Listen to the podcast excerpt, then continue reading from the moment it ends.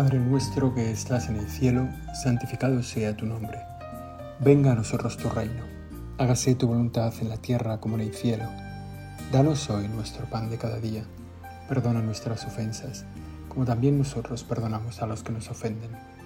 No nos dejes caer en la tentación y líbranos del mal. La Iglesia, después del tiempo de la Cuaresma y de la Pascua, nos regala unas fiestas preciosas que nos ayudan a contemplar los misterios importantes de nuestra fe. Termina la Pascua con el Espíritu Santo, la gran fiesta del Espíritu Santo Pentecostés. 50 días después de la resurrección de nuestro Señor Jesucristo, Dios Padre envía al Espíritu Santo. Había enviado a Jesucristo para realizar la salvación, envía al Espíritu Santo para realizar la santificación.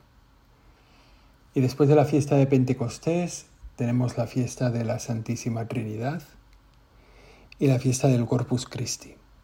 De alguna forma son como las fiestas de Dios, las fiestas en las que volvemos nuestra mirada, nuestra mirada hacia ti, Señor, para darnos cuenta del valor que tú tienes, para darnos cuenta del protagonismo que tienes tú en nuestra vida, del amor que nos tienes. Y en este tiempo miramos con ojos nuevos o queremos mirar con ojos nuevos tu presencia en nosotros, la presencia del Espíritu Santo que habita en nuestras almas y que a veces queda como una presencia teórica, no real. Nosotros ya sabemos que el Espíritu Santo habita en el alma de un cristiano, de un cristiano que vive en gracia. Hemos recibido el sacramento de la confirmación, ese Espíritu Santo ha sido enviado a nosotros para confirmar esa elección que Dios hizo de nosotros como hijos suyos el día de nuestro bautismo, que la confirma con nuestra con, nuestra, con lo que llamamos el sacramento de la confirmación y que es la presencia del Espíritu Santo a nosotros. Pero a veces, Señor, tu presencia nos pasa desapercibida. A veces pensamos que somos nosotros los que damos sentido a nuestra vida cristiana, los que la empujamos. Y es más bien al contrario. Nosotros somos que, los que la limitamos, la recortamos un poco, la hacemos no crecer o la dificultamos con nuestra falta de generosidad muchas veces, con nuestra falta de entrega. Ponemos límites a la acción de la gracia. Es ese diálogo, a veces difícil, entre naturaleza y gracia, entre lo que nosotros somos y lo que nosotros recibimos de ti para hacernos mejores, para completarnos, para hacernos absolutamente humanos y por tanto absolutamente divinos. Y nos falta darnos cuenta de que el Espíritu Santo, tu Señor, en el fondo de nuestras almas lo que quieres es sacar adelante esa vida cristiana que en el fondo es una vida de liberación, una vida de salvación, una vida de humanización de lo que nosotros somos. Quizá nosotros necesitemos esa experiencia que ahora pedimos, conciencia de que estás aquí, de que lo sostienes todo, de que lo mueves todo. Poder decir, siento el amor dentro de mí. San José María Escriba también tuvo un momento en su vida en que se dio cuenta de que ese conocimiento que tenía de la presencia y la acción del Espíritu Santo en su alma, pues se refería a una presencia real, a una presencia cercana, transformadora. Tuvo un encuentro con su director espiritual en 1932 y eh, el director espiritual le dijo, tenga amistad con el Espíritu Santo, no hable, óigale.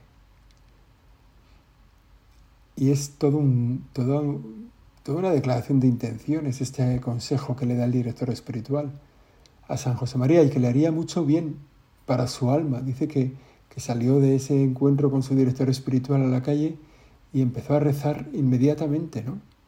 Empezó a darse cuenta de que era hijo de Dios, de que el Padre le amaba se dio cuenta de la presencia de María en su vida cristiana, de cómo llegó por María a Jesús, a quien le adoró.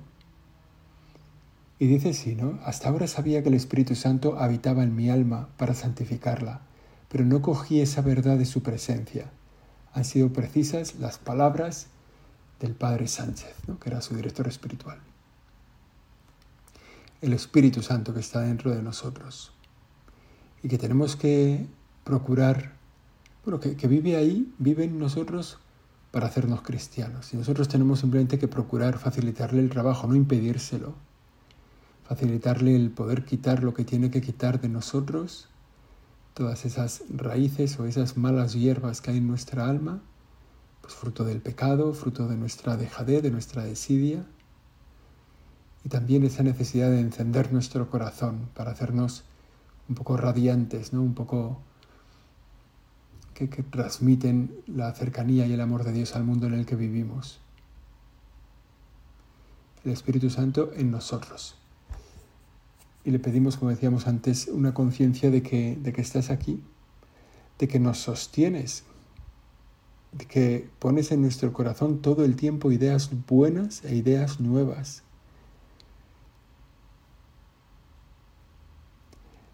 ¿Cómo, darnos cuenta de tu presencia, Señor?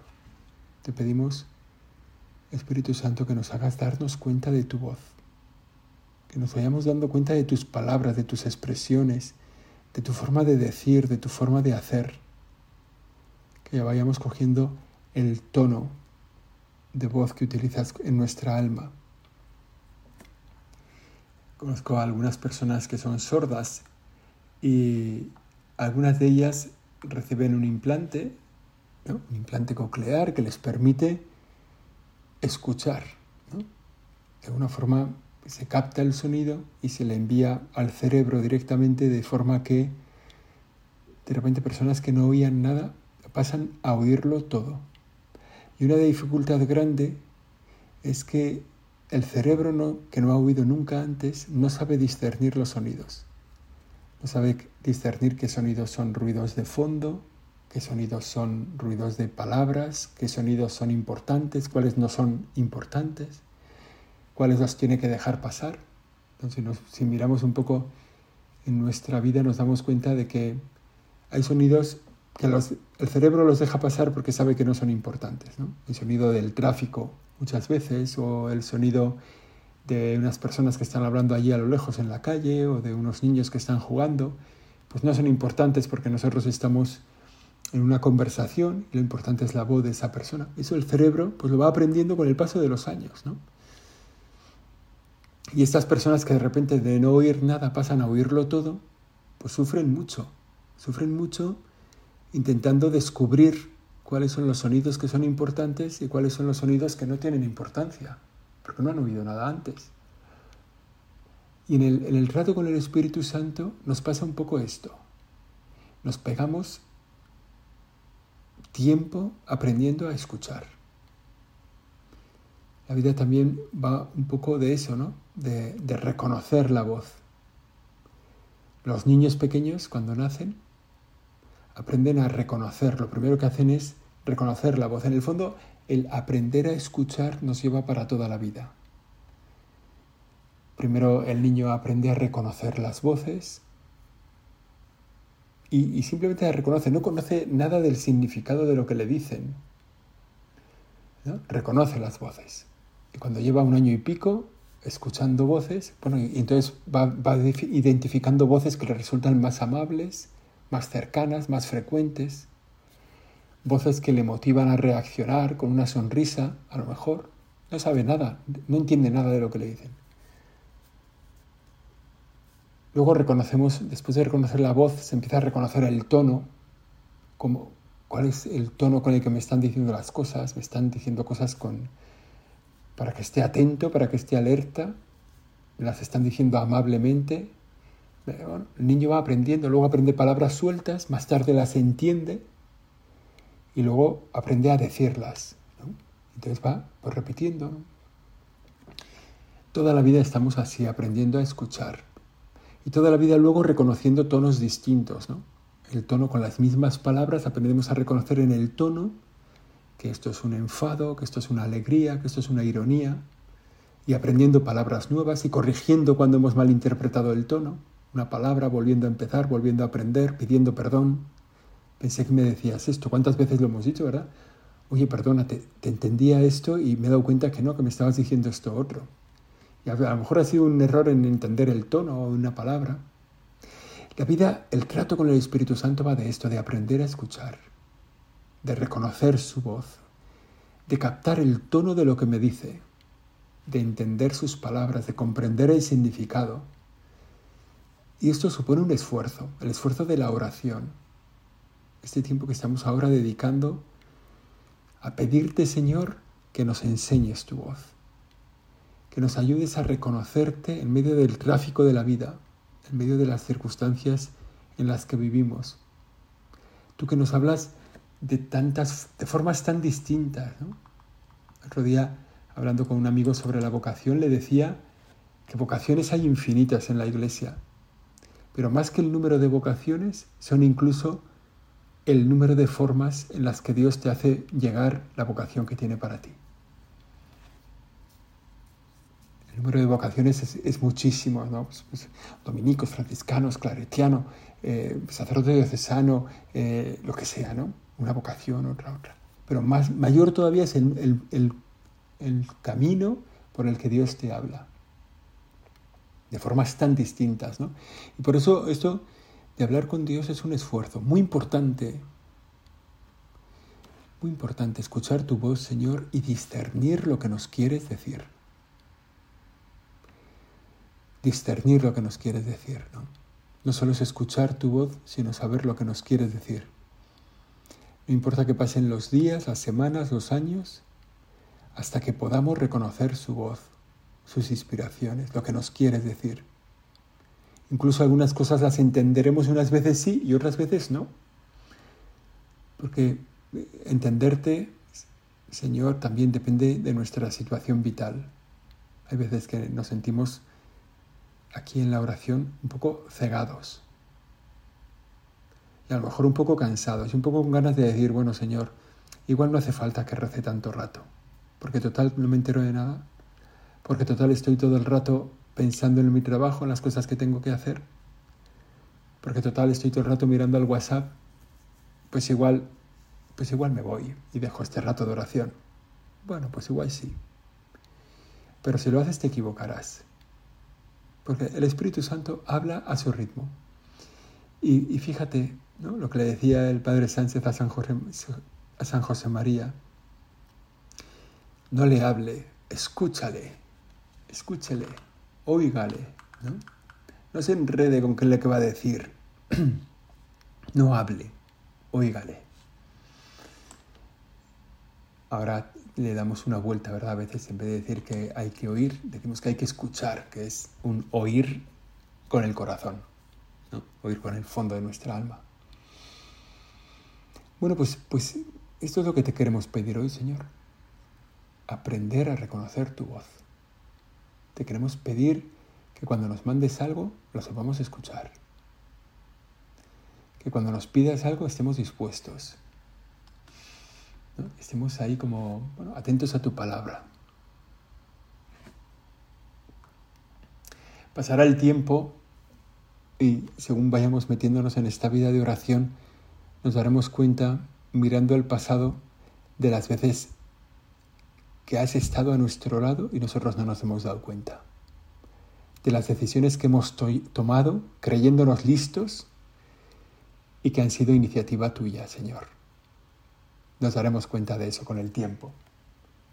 Ya nos ha pasado, seguro que ya nos ha pasado. Si hemos andado algo en la vida cristiana, nos, daremos nos habremos dado cuenta de las veces que, que hemos estado en peligro de perder pues una virtud, de perder un momento de hacer una buena obra y, que por pura misericordia de Dios nos hemos salvado. Yo creo que todos tenemos recuerdo de eso, ¿no? Que, que andando el tiempo nos hemos dado cuenta de que aquella situación fue realmente grave para nuestra alma y salimos indemnes, simplemente porque, porque Dios lo quiso.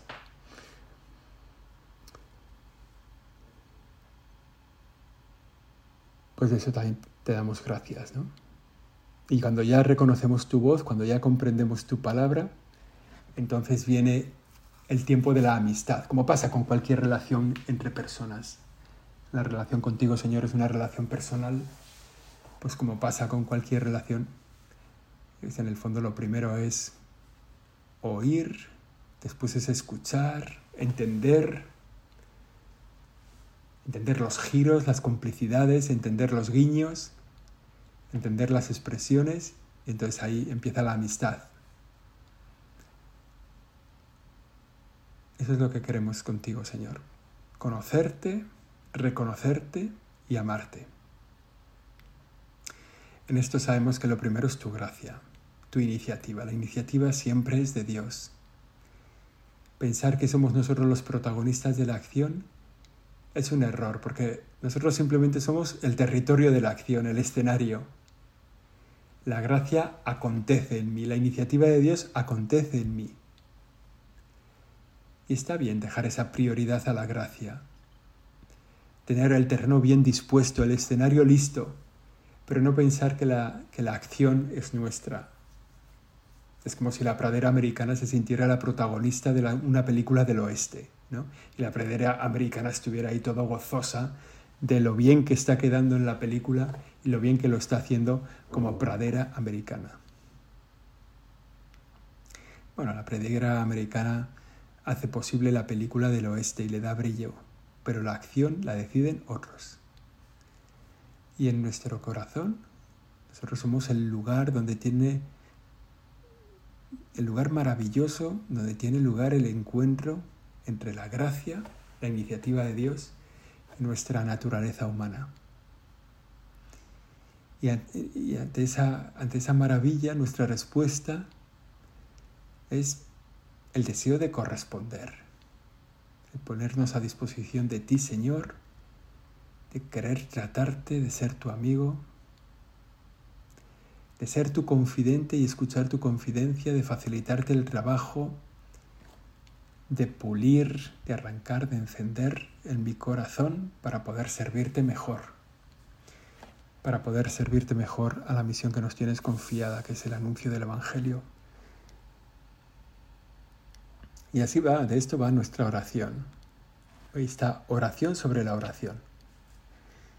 Oración sobre conocer y reconocer la voz de Dios y amarla y responderle. Y así tenemos estas conversaciones a veces largas, a veces insulsas, pero como decíamos antes, nuestra obligación es poner el, preparar el territorio para la gracia. Como la parábola del sembrador, ¿no? Que sale el Evangelio, que sale en el Evangelio que el sembrador sale a sembrar, salió el sembrador a sembrar y echó la semilla. ¿Y, cuál es el punto de esta, de esta parábola? Pues es el encuentro fecundo entre la iniciativa de Dios y la tierra buena. La iniciativa de Dios, la buena semilla, era maravillosa, pero para que fuera fecunda necesitaba una tierra buena, la gracia y la naturaleza. Y en nuestro caso, pues es lo mismo, ¿no? Dios tiene una buena semilla para nuestro corazón y nosotros simplemente tenemos que preparar la tierra, este territorio donde se asienta la gracia, este territorio de la iniciativa de Dios.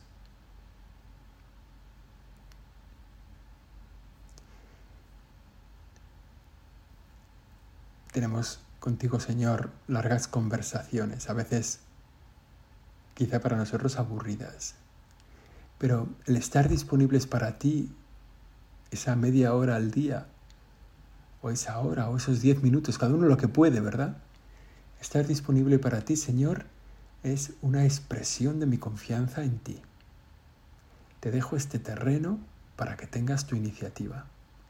Te dejo este tiempo para que siembres la semilla que te dé la gana. Y siempre estaré aquí esperándote, aunque me aburra, aunque me duerma, este será mi tiempo de oración para estar contigo. Y si me aburro y si me duermo, pues te pediré cosas, te pediré ayuda, para nosotros y para los otros. te pediré que cambies el corazón de unos o de otros. Porque sabemos, Señor, que tu territorio es el corazón.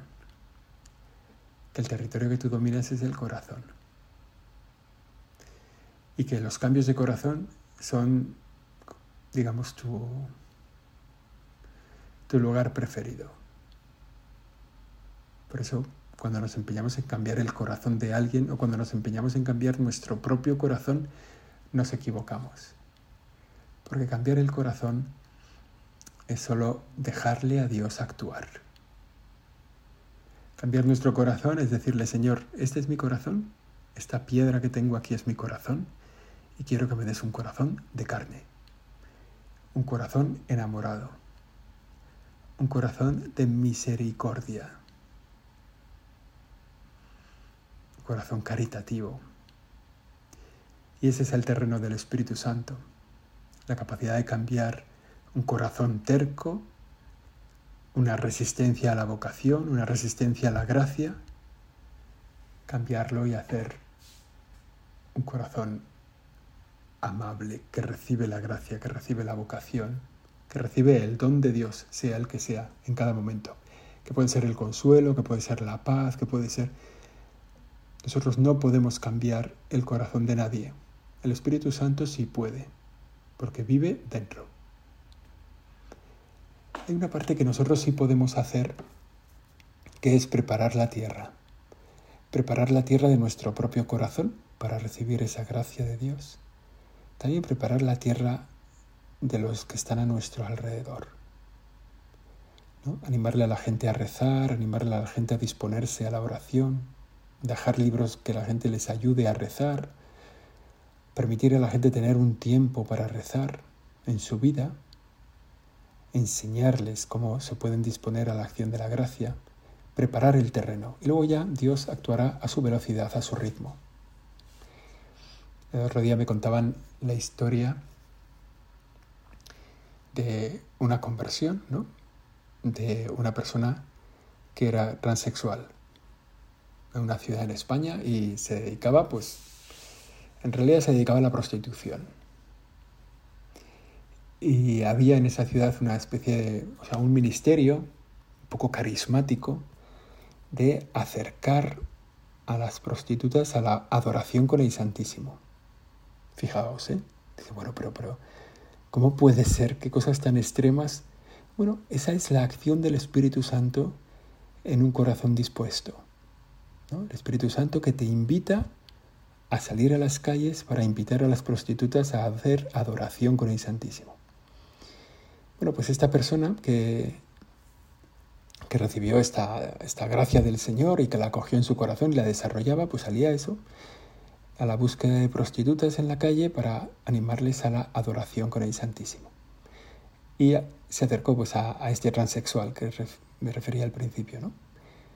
Y, y, este, o sea, fue exactamente lo del juez inicuo del Evangelio, ¿no? Que no le hacía caso a la, a la viuda pero por lo cansa que era la viuda, por lo pelma que era, pues, pues cedió y le hizo justicia.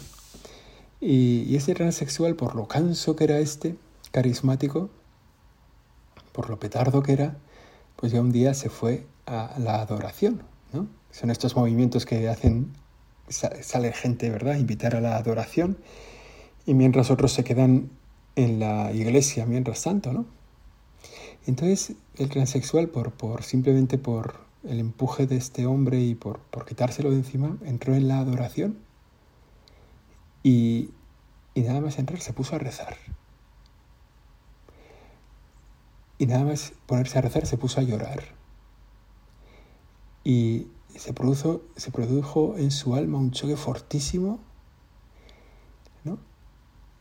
en una acción tumbativa de la gracia de Dios, como que lo arrasa todo, ¿no? Es como, como ese, ese sacrificio que prepara Elías, ¿no? Cuando está con los profetas de Baal y entonces él prepara el sacrificio y, implora a Dios y Dios arrasa con todo lo que había preparado Elías, ¿no? Y el fuego lo consume todo, aunque estaba todo mojado y remojado, pues Dios arrasa con todo. O sea, la, la gracia pues se impone sobre cualquier naturaleza, ¿no? En este caso fue un poco así. Sin embargo, hizo falta la constancia de ese carismático que iba prostituta por prostituta invitándoles a hacer adoración. Y ese, esa petición constante de este hombre, pues preparó el terreno. Nosotros no podíamos, no podemos cambiar el corazón de nadie, ¿no? de una prostituta o de un transexual o de nadie, de nadie, pero podemos preparar el terreno, el nuestro, para que Dios nos encuentre preparados y podemos preparar el terreno de los demás. Podemos preparar esa naturaleza. Bueno, esa petición al Señor. Lo podemos nosotros cambiar el corazón de nadie, pero tú, Señor, sí. Tú sí puedes. ¿no? Y como, como en toda amistad, nosotros, pues una vez que nos encontramos con el Espíritu Santo que nos habla, que se pone a nuestro lado, como en toda amistad, nosotros hacemos sin esfuerzo lo que tú nos pides. Comprendemos que tu amor nos salva, comprendemos que tú nos cuidas, que tú nos quieres, que tú nos amas, que tú nos sanas por eso esta amistad que queremos hoy encender y hacer más fuerte contigo es tan importante para nuestra vida cristiana. Y también esta oración, pues también de la misma forma que hemos dicho, ¿no? Como escucharte, Espíritu Santo que vives en nuestras almas, es un aprendizaje que puede durar años, años y años. Hacer tu voluntad, una vez que la escuchamos, una vez que la reconocemos, también es un aprendizaje. Darnos cuenta de qué es lo que nos pide, de quién es el que nos lo pide y ponernos a llevarlo a cabo. Es, lo que le cuesta lo que le cuesta a un enamorado cambiar de opinión al ver la opinión de la persona a la que ama. Nosotros delante del Espíritu Santo le escuchamos, reconocemos su voz, sabemos lo que nos pide, sabemos lo que Él quiere, lo que Él ama, y nosotros pues cambiamos de vida, cambiamos de opinión por lo que tú nos dices, Señor. Muchas veces venciendo resistencias internas y otras veces resistencia, venciendo resistencias externas, ¿no? Pues, porque ser dóciles a la gracia es, es un empeño personal fuerte. O sea, ser capaces de reconocer tu voz y hacer lo que nos pides es un empeño personal fuerte frente al miedo de no ser capaz, de no estar a la altura pues está la seguridad de que es Dios el que lo hace. Si nosotros le dejamos, claro. Siempre podemos decir que Él pondrá la mínima fuerza posible, pero toda la fuerza necesaria para transformar nuestro corazón. Nosotros podemos preparar el terreno para que la semilla caiga como caiga de fruto pero si somos capaces, si somos incapaces de preparar el terreno, Dios será capaz de tirar la semilla con tal fuerza que dé fruto, aunque nosotros nos opongamos, ¿no? O sea que Él utilizará la mínima fuerza posible, pero toda la fuerza necesaria, ¿no? Es un camino este de la oración, del encuentro con el Espíritu Santo que entra en nuestra alma y que nos lleva a entrar a nosotros en las almas de los demás, es un camino transitable para todos los cristianos. Es estar abiertos continuamente a la acción del Paráclito, escuchar sus, inspiraciones, dejar que nos lleve. Dice el Evangelio de Juan, Él os enseñará todo y os recordará todas las cosas que os he dicho. Bueno, pues así terminamos nuestra oración, pidiéndote, Señor, que nos hagas disponibles a tu Espíritu, que nos hagas oyentes de tu Espíritu que nos des la gracia a través de tu Espíritu para cambiar nuestro corazón y nuestra vida y que nos hagas valiosos para el anuncio del Evangelio en el tiempo en el que vivimos. Así lo hiciste con la Virgen María, nuestra Madre, nuestro modelo de escuchar, de reconocer y de hacer tu voluntad, Espíritu Santo. Y así lo queremos hacer también nosotros. Dios te salve María, llena eres de gracia, el Señor es contigo. Bendita tú eres entre todas las mujeres y bendito es el fruto de tu vientre Jesús. Santa María, Madre de Dios, ruega por nosotros pecadores, ahora y en la hora de nuestra muerte. Amén.